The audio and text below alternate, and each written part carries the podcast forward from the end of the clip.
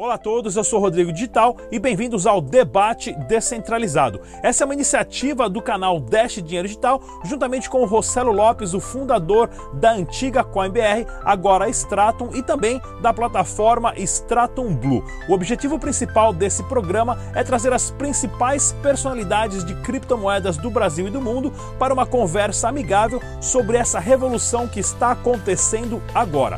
Deixe também nos comentários qual tipo de tema você gostaria de estar assistindo aqui no Debate Descentralizado e não se esqueça de curtir e compartilhar os nossos vídeos. Mais uma vez, bem-vindo ao Debate Descentralizado.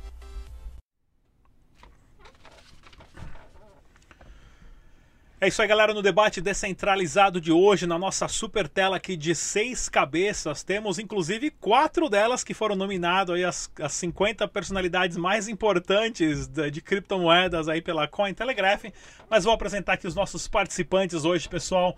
Fernando Breslau, ele que é o Ecosystem Lead da C-Lab no Brasil.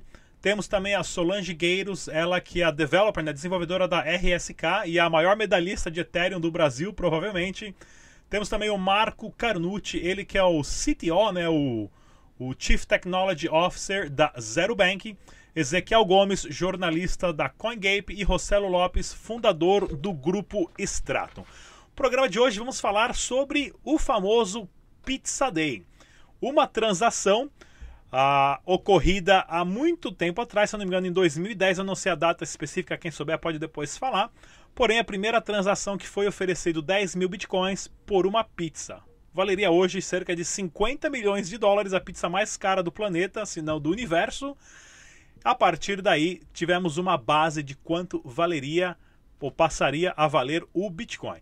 E nesse dia, né, foi Uh, hoje, dia 22 de maio, né, que foi essa primeira transação, uh, foi considerada o Pizza Day no mundo inteiro. Então a gente vai bater um papo sobre a importância dessa transação, né, validando o Bitcoin né, e, e depois as criptomoedas como um meio de pagamento. E vamos conversar também uh, um pouquinho sobre tudo que está acontecendo no mundo do Bitcoin depois que essa transação essa semana ocorreu de 50 bitcoins de uma carteira bem antiga ter sido movimentado. Mais uma vez, muito bem-vindo a todos. Vamos conversar com o Ezequiel Gomes, ele que é jornalista da CoinGape. Olá, Rodrigo. Olá a todos os debatedores do nosso Pizza Day. Hoje é dia mais de comemorar do que qualquer outra coisa, né? Uh, quando a primeira transação com Bitcoin foi feita, uh, com uma transação de 10 mil Bitcoins por duas pizzas, o, os participantes dessa transação provavelmente não poderiam imaginar as cifras milionárias que essa transação envolveria. Entretanto, se eles não tivessem tido essa primeira utilidade prática para o Bitcoin para comprar algo real, talvez depois o mercado não se desenvolveria na direção em que se desenvolveu. Então, esse é um momento de comemorar. De certa forma, também é um momento interessante, né, quando surge aí essa movimentação das, dos 50 bitcoins relativos que foram minerados em 2009.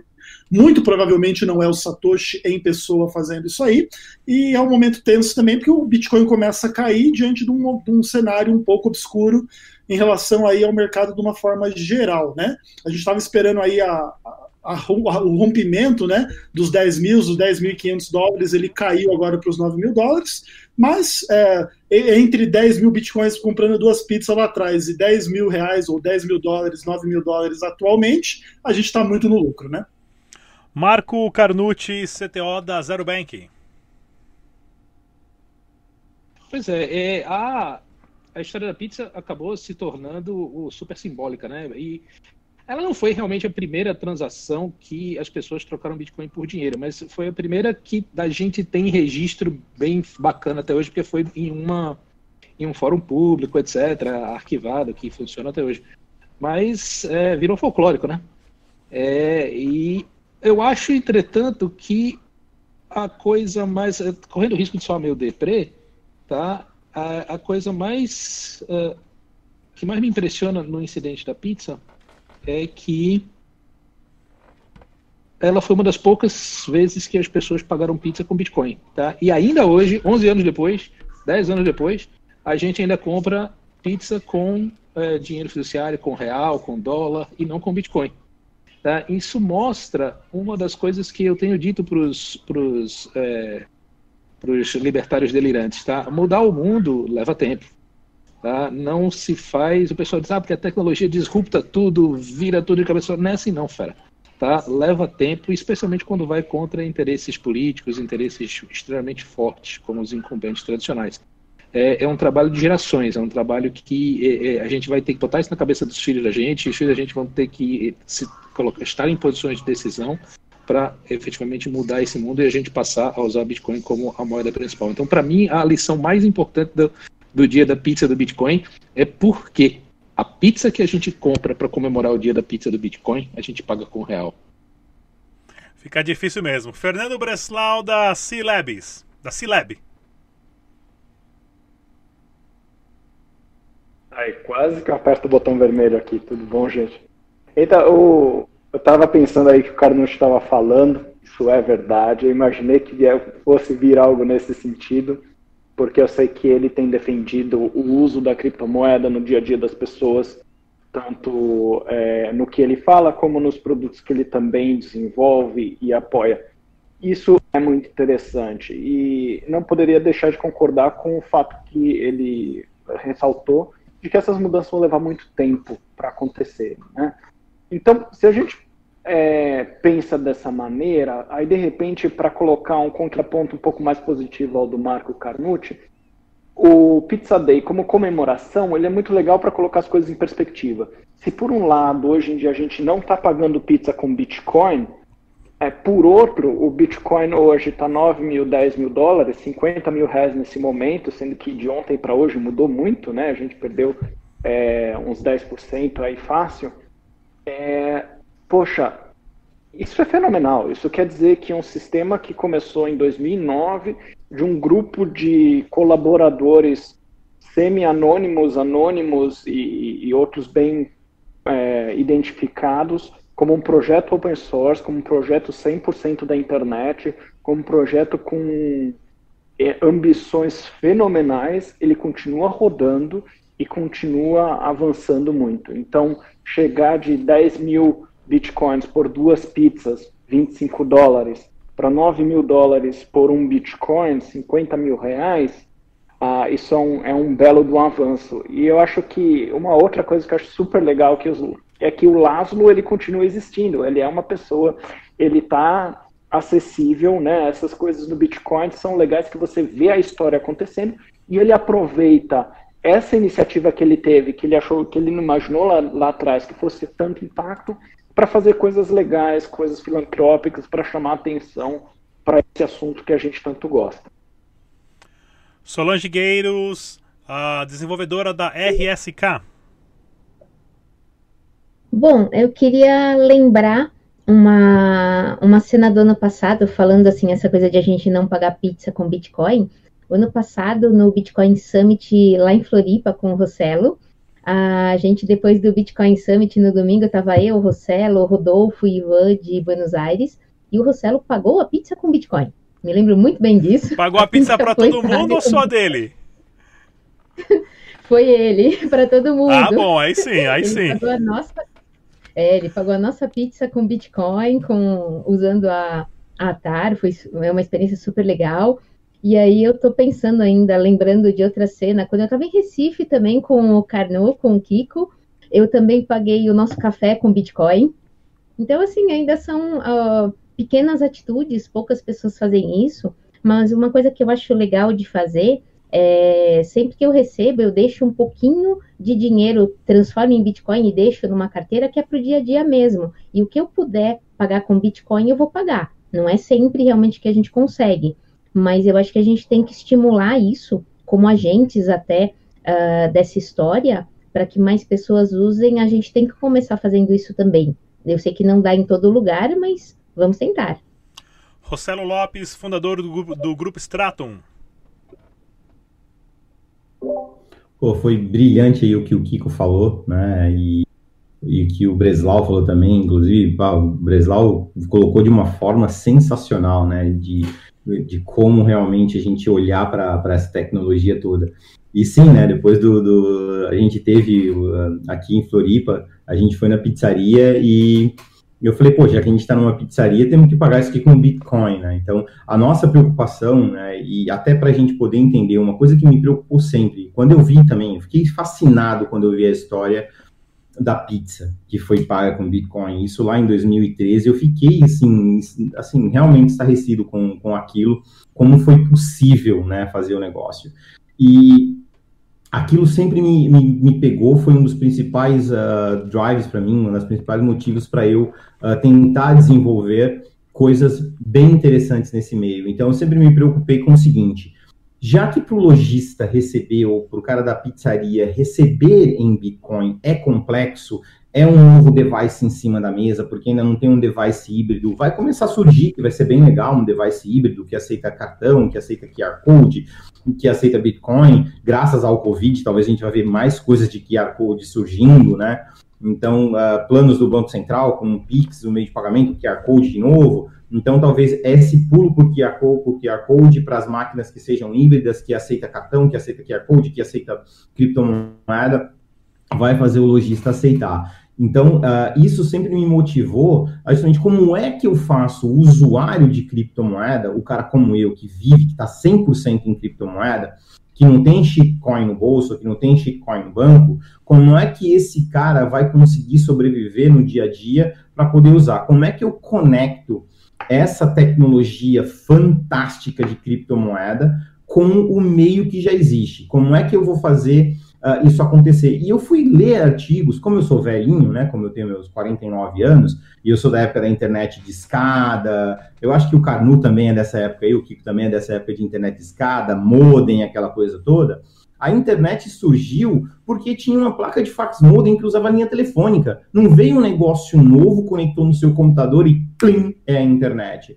Então eu fui muito disso, de olhar como é que sistemas novos se constrói em cima de layers que já existem no mercado e como é que ele usa isso que já está pronto. Então foi isso que eu me espelhei, isso que eu fui atrás. Falei, tá bom, então todo mundo está acostumado a usar um cartão? Então vamos fazer o seguinte, já que esse, esse, essa, essa rede já está pronta, de maquininha de cartão, com 0800, com um pedaço de plástico que, que tem um dinheiro por trás, como é que eu faço o usuário de criptomoeda se beneficiar dessa rede? Então a gente construiu essa conexão do usuário de cripto, plugando em cima de uma rede que já está pronta quando ele quer. Então os usuários que têm a TAR hoje, e tem o cartão da TAR, ou que tem uh, essa bandzinha aqui, inclusive a galera que estiver live assistindo aqui agora, eu vou sortear uma band dessa e vou dar de presente o equivalente a 100 reais em Blue. Então, pessoal, comenta aí no, na live. Maravilha, Bom, maravilha. Agora sim, hein? Então, uh, isso que, que, que, a gente, que eu fiz foi justamente isso. Como é que eu faço a, o usuário que tem criptomoeda falar, poxa, eu tô aqui na Espanha e eu quero usar cripto, mas ninguém aceita. Ótimo, eu vou lá, converto, carrego no cartão, carrego numa band, pronto. O lojista, se ele aceita criptomoeda ou não, é irrelevante agora, porque eu consigo pagar em criptomoeda. Mas a Sol falou uma coisa que a gente, como usuário, a gente poderia pelo menos dizer para o cara da pizzaria, para o restaurante, olha, tu aceita criptomoeda? Não, não, tudo bem. Ó, procura saber o que é criptomoeda, que é bem legal, não tem problema. Eu pago em criptomoeda, mas você vai receber na sua moeda que você está acostumado. Mas procura saber o que, que é. É o que eu faço todas as vezes, em todos os lugares que eu vou. Eu falo pro cara, olha, você aceita? Não, não aceita? Tudo bem. Procura saber o que, que é, deixa o meu cartão para o cara poder ir atrás e tudo mais. Vou lá, converto na. Ó, vou te pagar em cripto, quer ver que legal? Converto o valor na frente dele, vou lá, pode colocar na maquininha. Alguns ficam me olhando com cara de interrogação, né? Outros assim, entendem a lógica do negócio, pegam o meu cartão e acaba virando, virando cliente. Eu vou lá, passo a bend e está resolvido. Mas é muito legal, uh, só para colocar o que o Carnu falou, que o Kiko falou, cara, como é que pode, né? Foi há 10 anos atrás pagaram, uh, pagaram a pizza. E 10 anos depois a gente continua não pagando pizza, né? A maioria das pessoas continua não pagando pizza com Bitcoin. E a gente vê um, um Bitcoin, né, custando o que custa hoje. E naquele mesmo ano, eu tenho um, um estudo aqui, naquele mesmo ano, uma cesta básica no Brasil, em janeiro de 2010, uma cesta básica no Brasil custava 250 reais. Esse era o preço médio da cesta básica no Brasil, 250 reais. Equivaliam a 500 bitcoins. Então, se você comprou duas cestas básicas, são mil bitcoins. Os seus mil bitcoins hoje equivalem a 50 milhões de reais. Então, uh, vale as pessoas entenderem, passarem a perceber o quão poderoso, o quão poderosa é essa tecnologia. E o quão difícil também, como o Carlos falou, vai ser difícil para essa tecnologia se tornar um padrão de mercado. Mas uh, talvez empresas como a Stratum, como a Zero Bank, a gente já deu o kickstart do negócio, a gente já começou. A molecada nova que está chegando aí é que vai ter a obrigação de fazer isso cair no mainstream. Eu e o Kiko, quando chegar no mainstream, a gente vai estar tá já com, com, os pezinhos para cima, com o burro amarrado na sombra, porque a gente vai estar tá velhinho já, só vendo essa galera curtir aquilo que a gente começou. Mas é, essa é a minha visão. Fale por si mesmo. Fale, Fale por si mesmo. Eu não vou a lugar nenhum. Né? É. Vamos lá, pessoal. Uma campanha também que eu gosto de promover bastante, que é interessante, como você pode ajudar a conscientizar, conscientizar, os seus vizinhos de uma forma anônima do que é Bitcoin? É só você mudar o nome da sua, da sua internet Wi-Fi e colocar lá Compre Bitcoin. Isso vai fazer muita gente acossar a orelha. Então, faça essa lição de casa, coloque o nome da sua, da sua rede de internet aí, compre Bitcoin, porque o vizinho que vai lá e fala, comprar Bitcoin, o que, que é isso? Uma hora ou outra ele vai, pelo menos, procurar no Google o que é o Bitcoin e assim a gente começa a educar mais pessoas possíveis. Vamos lá, pessoal. Essa semana tivemos também um, uma carteira muito antiga que foi gerada num dos primeiros blocos do Bitcoin. Isso foi constatado, inclusive, né, uh, uh, que hoje não era a carteira do, do, do Satoshi Nakamoto em si, porém foi uma carteira que estava parada com 50 bitcoins desde 2009. Se eu não me engano, acho que era três ou quatro semanas depois que começaram a minerar o Bitcoin. Essa carteira foi movimentada, 50 bitcoins de uma forma anônima, colocaram inclusive num mix aí. E é claro, começaram a especulação que o Satoshi Nakamoto ia fazer o dump das suas criptomoedas, o preço caiu. Porém, Uh, muita coisa que está acontecendo também é relacionado ao Craig Wright, que uma pessoa que sim teve contato com Satoshi Nakamoto, e ele que vem falar hoje para todo mundo que ele é o Satoshi Nakamoto. Ele usa essa carteira, ou pelo menos falou na, em uma, uma como é que chama? Uma lawsuit. Alguém me ajuda aqui? Como é que fala em português? Uh, judicial. Num, num, processo judicial. Num processo judicial nos Estados Unidos, ele falou que aquela carteira ela, era dele. E aí, moveram os bitcoins. Inclusive, eu vi no Twitter, não sei se é verdade, que assinaram uma mensagem dizendo Craig Wright is not Satoshi Nakamoto. Que ele não é o Satoshi Nakamoto nessa transação. Uh, o quanto importante é essa transparência do Bitcoin que qualquer pessoa pode ver qualquer transação a qualquer momento e em questões de segundos o dono da carteira provou que o, o, Craig Wright não era o dono e sim ele que era, né? E começamos toda essa essa discussão aí, inclusive até o preço caiu. Vamos começar com o Marco Carnucci, ele que é o CTO da Zero Bank. Nossa senhora, Rodrigo, tá? É, você uh, colocou uma, uma pergunta aqui, uma, uma, colocação aí que dá pra gente fazer uma live só sobre esse assunto. Só sobre isso, né? Várias coisas. Só, tem várias coisas aí que você, você misturou. Você fez uma, você fez uma mistura de uma salada de fruta deliciosa aí, tá? Mas eu vou tentar, eu vou tentar separar os ingredientes da receita. Tá? É, então, uh, o, fato, o, o, fato concreto que aconteceu foi que tinha uh, uma certa quantidade de Bitcoin tinha sido minerado tá, no dia 9 de, 9 de fevereiro de 2009 é, isso foi um, um, pouco mais de um mês depois que o Bitcoin começou. Tá? O Bitcoin começou de verdade no dia 8 de janeiro de 2009. Muita gente que foi no dia 3 por causa do blog Gênesis, mas a rede entrou no ar mesmo no dia 8. Então, praticamente um mês depois do Bitcoin ter iniciado, alguém minerou esse bloco. Tá? É, a gente sabe que provavelmente esse bloco não foi minerado pelo Satoshi. Quando o Satoshi lançou o, o, o Bitcoin, ele estava meio que sozinho na rede, chamou uma galera de uma lista de criptografia para dar uma lida para dar uma olhada no, no, que ele tinha feito. Algumas pessoas vieram dar uma olhadinha. Famosamente o Ralph Finney tá, tweetou é, rodando Bitcoin, não sei o quê, mas outras pessoas vieram olhar também. Tá? É, e depois algumas desinteressaram, outros continuaram, aquela parada de, é, de projeto novo. É, e aparentemente, esses, alguém minerou esses bitcoins. A gente sabe que não deve ter sido Satoshi, porque é, o Sérgio Lerner fez um estudo tá, de como é que a máquina do Satoshi se comportava. A máquina é, de mineração do Satoshi na, na, época tinha umas características muito particulares que foi possível reaver através dessa transparência aí do, do blockchain que é, é, o jeito que o, que o, que, o, relógio dela se comporta é diferente, era diferente dos relógios das outras máquinas do, das outras pessoas da rede. Basicamente isso. na verdade tem uma análise enorme sobre isso, depois eu, eu, eu, te mando o link. Então, ela tinha um certo padrão. E esse bloco que tinha esses 50 bitcoins que foram movidos não correspondia a esse padrão. Então, é, isso não desprova que é o Satoshi. Tá? Isso sugere que provavelmente não era ele, tá? porque naturalmente o Satoshi podia estar mirando em duas máquinas. Tá? Ninguém sabe é, o que a gente pode dizer a partir da, da, da, da, evidência forense que a gente tem, a evidência técnica, é que a máquina que minerou os primeiros 100 blocos tinha uma certa característica e a máquina que minerou esse, esses 50 bitcoins que foram movidos agora tinha outra característica que parece bem diversa dela. É isso que a gente pode dizer. Não, é, daí a você afirmar ou negar que é a identidade de Satoshi, a gente não tem como afirmar, né? Mas, tendo é, dito isso, é, foi. Eu, eu, não lembro de outro, outros bitcoins que tenham eu não lembro de outra leva de bitcoins que tenha levado mais tempo entre o momento em eles serem minerados e eles serem efetivamente movidos. Tá? É, apesar de que houve bitcoins ainda mais antigos que esse, que já foram movidos. Tá? Tem, um, por exemplo, tem um, um, alguns bitcoins de uns 30 blocos atrás desse. É, também, foi no dia, também no dia 9 de, de é, fevereiro de 2009, mas algumas horas atrás, que foi movido em 2017. E na época também fizeram o mesmo Away que estão fazendo agora. Eita, será que foi o Satoshi e tal? Então, a gente já viu esse filme. É, só que agora também, acho que por causa da proximidade do halving, o povo muito, muito em casa sem ter o que fazer por causa do Covid, aí é, o negócio tomou uma certa proporção. Mas é, provavelmente não foi é, provavelmente não foi o Satoshi. E sim, é, eu a minha teoria é que algum mineiro estava cavucando as coisas antigas dele e descobriu que tinha acesso a, esse, a esses bitcoins, tá? É, e uh, decidiu fazer uso deles. Tá? Acontece muito isso, o camarada minerou no começo dos tempos, aí esqueceu onde é estava a máquina, de repente recuperou um backup, eita, tem a chave privada desses bitcoins aqui, isso, isso acontece um bocado, os bitcoins perdidos ou semi-perdidos, né?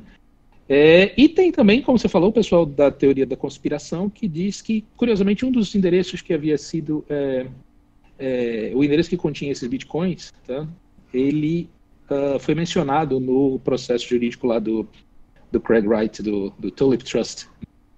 É, e tem gente que diz que uh, isso foi feito para ferrar a alma do Craig Wright, porque juridicamente, inclusive, ele está proibido de mexer nesse dinheiro. Tá? É, haverá sanções, sanções legais se ele mexer nesse dinheiro. Então, há, há quem diga que alguém descobriu esse negócio, tá, reaver esse dinheiro e só para tornar o dia mais interessante, é, resolveu dar uma sacaneada no Craig Wright.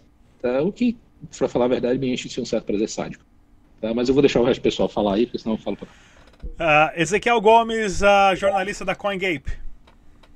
É, é muito legal realmente uh, essa transparência da blockchain que te permite fazer uma análise mais técnica, mais forense, uh, para tentar descobrir um pouco desses traços em relação né, ao momento que foi minerado o bloco, o momento que as moedas foram mexidas.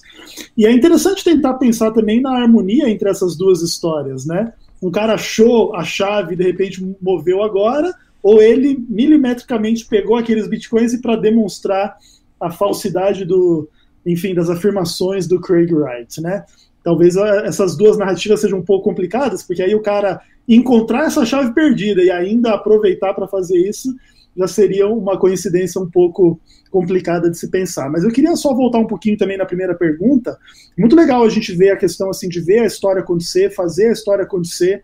E sempre que as pessoas puderem uh, usar e gastar o Bitcoin, devem usar e gastar, no sentido pelo menos do, do dia a dia, daquilo que é para incentivar realmente a rede e as coisas a funcionarem. Eu trabalhei por algum tempo como por exemplo o Renato Oliva, né, que é o CEO da New Cash Exchange, hoje trabalha como CTO lá na CoinTrade, e sempre que a gente ia em algum evento que aceitava Bitcoin, ele sempre, se ele podendo pagar em Fiat ou em Bitcoin, ele comprava em Bitcoin, comprava camiseta, comprava comida, comprava essas coisas, porque ele, ele sempre dizia isso. Ele falava assim, cara, se a gente não usar, quem vai usar? Então, essa é uma, uma questão interessante também que vale a pena, ainda que isso envolva a discussão de escalabilidade, agilidade, conveniência, perspectiva de que o Bitcoin vai aumentar versus as, as, as outras criptomoedas, aliás, as moedas fiat. Então, às vezes, isso faz as pessoas não quererem gastar muito dos seus bitcoins, né? Aí é uma tensão um pouco entre essas coisas todas, mas vivemos momentos muito interessantes aí comemorando esse Pizza Day. Fernando Breslau, uh, da C-Lab Brasil. Microfone. Vamos lá. Agora sim. Vamos, vamos sim. é, eu acho interessante chamar atenção para algumas coisas, né? Então esse minerador estava com 50 bitcoins parados desde 2009 e eu não sei para vocês, mas para mim 50 bitcoins mudava a minha vida, certo? então 2 milhões e meio de reais aí que o cara deixou parado, porque why not, né? Esqueci, então... né? Esqueci.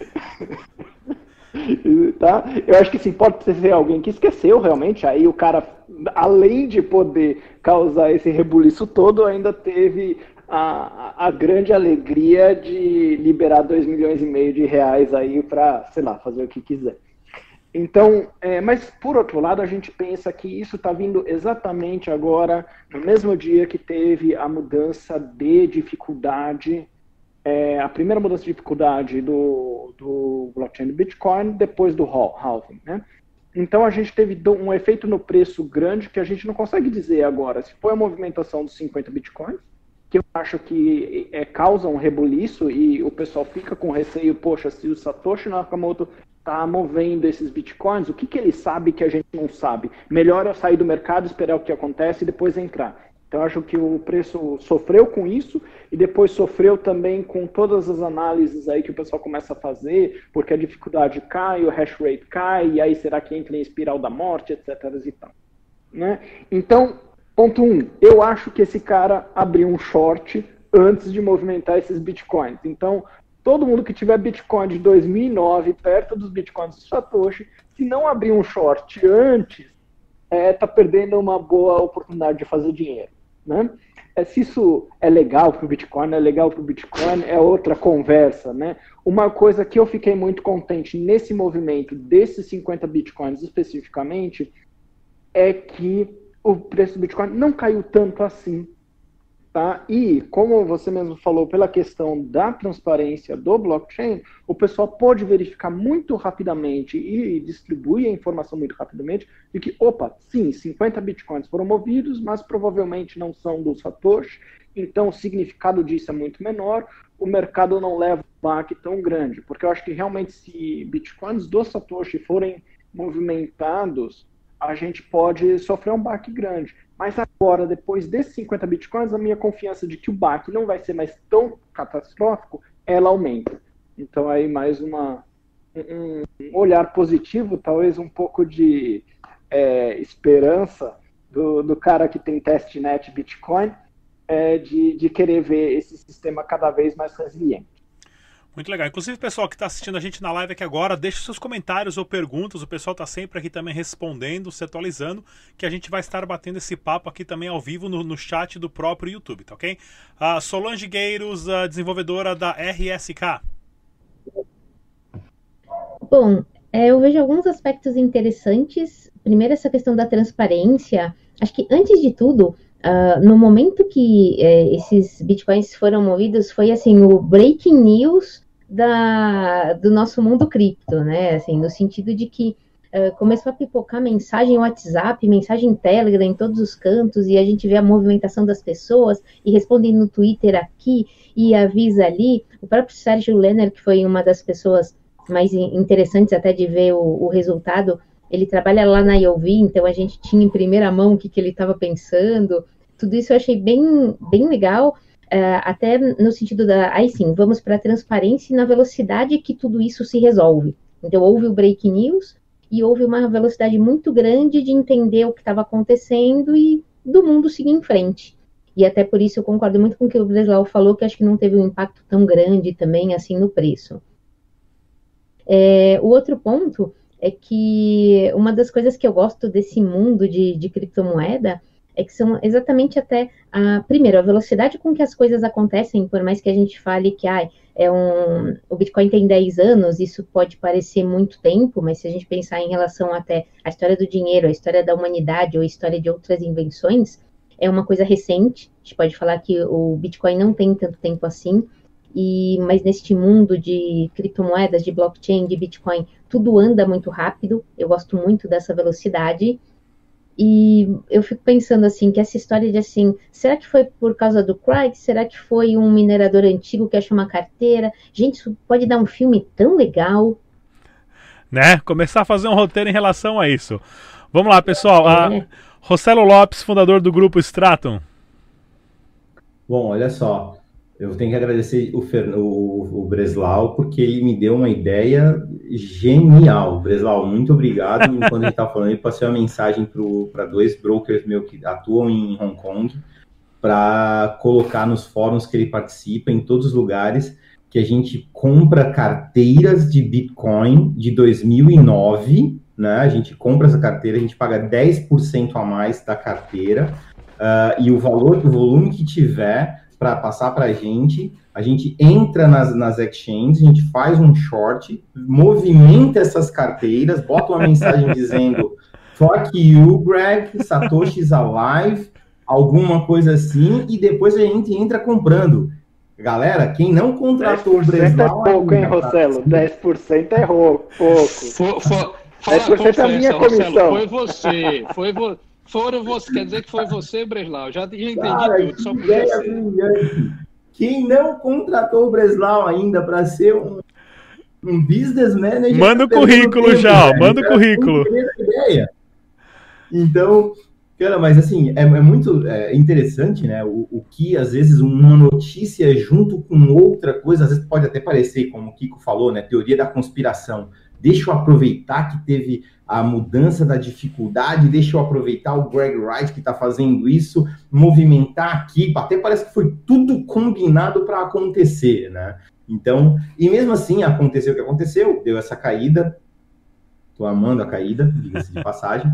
Eu acho que ainda vai continuar caindo um pouquinho, mas é, é, é, muito interessante e o quão realmente o sistema continua sendo resiliente. É impressionante. Pode vir notícia ruim e poderia ser Satoshi. Poderia ser próprio Satoshi Nakamoto que foi lá e movimentou a carteira.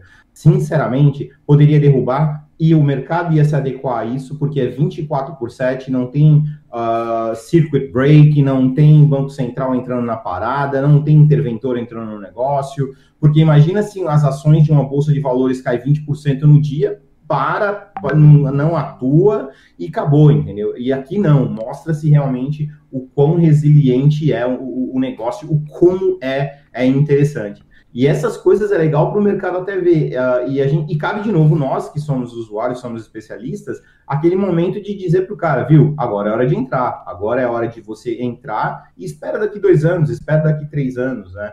E deixa eu fazer um jabá, já que o próprio Kiko não fez. Muita gente pergunta às vezes, o que, que eu faço para aceitar Bitcoin? Zero Bank. Vai lá, os caras têm maquininha, os caras têm um negócio uh, realmente para poder, para usar. Que muita gente fala, pô, eu queria usar essa tecnologia. Cara, usa os caras, os caras já tá pronto. Então, quem está assistindo a live, às vezes tem gente que me manda, você eu quero aceitar Bitcoin aqui na minha, sei lá, na minha lanchonete. Eu indico os caras. Então, ao invés de perguntar para mim, vai lá, acessa o site da Zero Bank, os caras têm, então tá tudo lá, tá tudo pronto. Aí, tá aí, viu? E para aqueles que perguntam quem é o, o Zero App, o Zero App aqui, tá? Vou comprar aí, o Zero App, é isso aí vocês vão ver, vocês vão ver a compra de Bitcoin mais rápida que vocês já viram na vida de vocês. Já que, é, já que, já que, como é que é o nome? Eu, eu evito assim fazer jabá porque é na minha parada, mas já que o, o, o Rossello levantou, eu tenho que cortar, né? É isso aí. O Kiko é não sabe ainda, mas em breve vai ter celo dólar aí no aplicativo dele, hein, Kiko? É, para tu ver, assim, eu sou da Stratum e tô ali uh, falando do que os caras estão fazendo. Então, uh, nesse mercado é isso que é o legal, é a gente poder unir para trazer, tirar a galera da senzala. E para aqueles que me enchem a, o saco todo dia perguntando para fazer uma moeda, um contrato inteligente, ou como é que faz esse tiro, como é que faz aquele tiro, galera, Solange Gueiros é a mulher que mais entende dessa porra no Brasil. Maior medalhista então, de Ethereum do Brasil. Não falem comigo. Eu não entendo lufas disso daí. Quem entende é essa mulher. Ela é baixinha, mas inteligente, que é o demônio, essa mulher. Então, não, não manda mensagem para mim às duas da manhã falando queria fazer um contrato assim, assim. Cara, fala com a Solange às duas da manhã. Ela vai estar com o marido dela, mas não quer nem saber, é problema dela. Tá? Eu Bom, digo, gente, eu digo pro pessoal assim, eu não sei quem sabe, eu não sei quem, eu não sei, mas sei quem sabe, tá? Meu negócio é passar É isso aí, é isso aí. É isso aí. Mas fica aí o recado. Pessoal que está na live, uh, vou sortear hoje uma band e vou sortear também o equivalente a 100 reais em Blue para que as pessoas entendam o que é o extrato Blue e comece a utilizar uma das principais criptomoedas, para mim, a mais inteligente que já foi criada até o, até o momento. Então, fica aí, assiste, comenta, faz perguntas, porque hoje alguém vai ganhar, vai pagar a pizza com 100 reais. Inclusive, pessoal, o link da Stratum Blue está na descrição desse vídeo. É só clicar aqui que cai direto na plataforma e vocês podem abrir a sua conta lá. Vamos lá, pessoal. Última pergunta, pergunta bem rápida. Daqui a um ano, em 2021, Pizza Day. Pode ser no chutômetro ali, na previsão da bola de cristal, da mãe de santo, do que for. Quanto vai estar o Bitcoin daqui a um ano? Começar com Ezequiel Gomes. Bom, uma vez eu fiz essa mesma pergunta para o Fernando Urich, ele falou acima de zero. o Bitcoin tem valor, tem muito valor, mas eu creio que a gente bate a alta histórica de 20 mil dólares ainda em 2020. Então eu acho que a gente vai estar acima de 20 mil dólares em 2021. Fernando Breslau.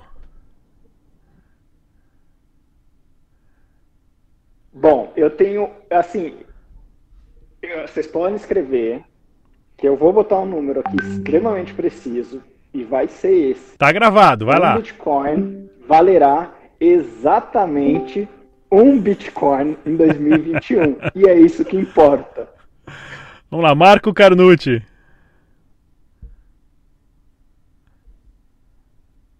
Cara, é, é, pois é, o Ezequiel roubou minha, minha fala. Eu ia dizer que ia estar maior do que zero. Tá? É, e vê, tá? Eu acho que ele tem tudo para ser mais é, animador. Eu acho que ele tem tudo para estar tá valendo ano que vem mais do que está valendo hoje. Tá? É, o, historicamente, o Bitcoin recompensa as pessoas que pensam a longo prazo. Tá? E eu acho que é isso que a gente tem que ter em mente nesse momento. Solange Gueiros. Bom, eu também acho que ele vai estar tá valendo mais do que está valendo hoje, mas eu acho que a gente tem que pensar um pouco naquela estratégia que se a gente só pensa nisso, a gente não gasta ele hoje, né?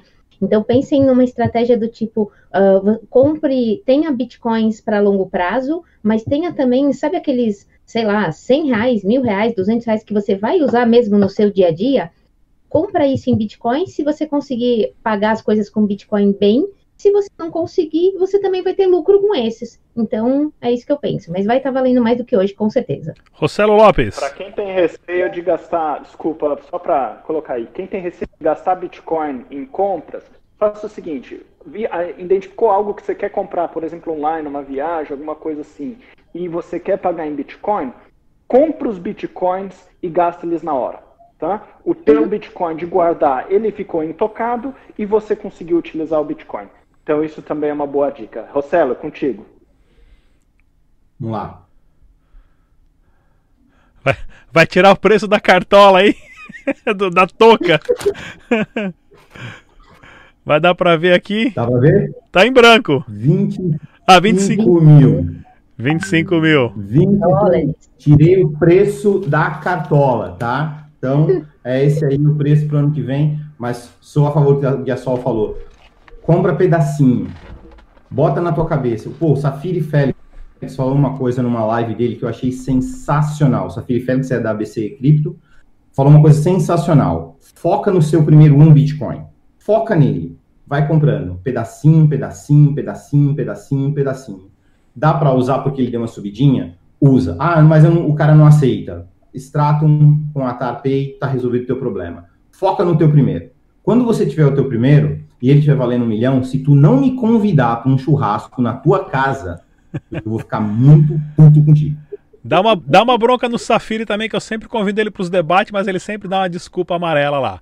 Bem, o meu chute do preço, o meu chute do preço, eu vou chutar ali acima de 35 mil dólares uh, daqui a 12 meses para o preço de um Bitcoin. E pessoal, não se esqueça da nossa campanha. Mude o nome do seu Wi-Fi para Compre Bitcoin e ajude os seus vizinhos na curiosidade deles.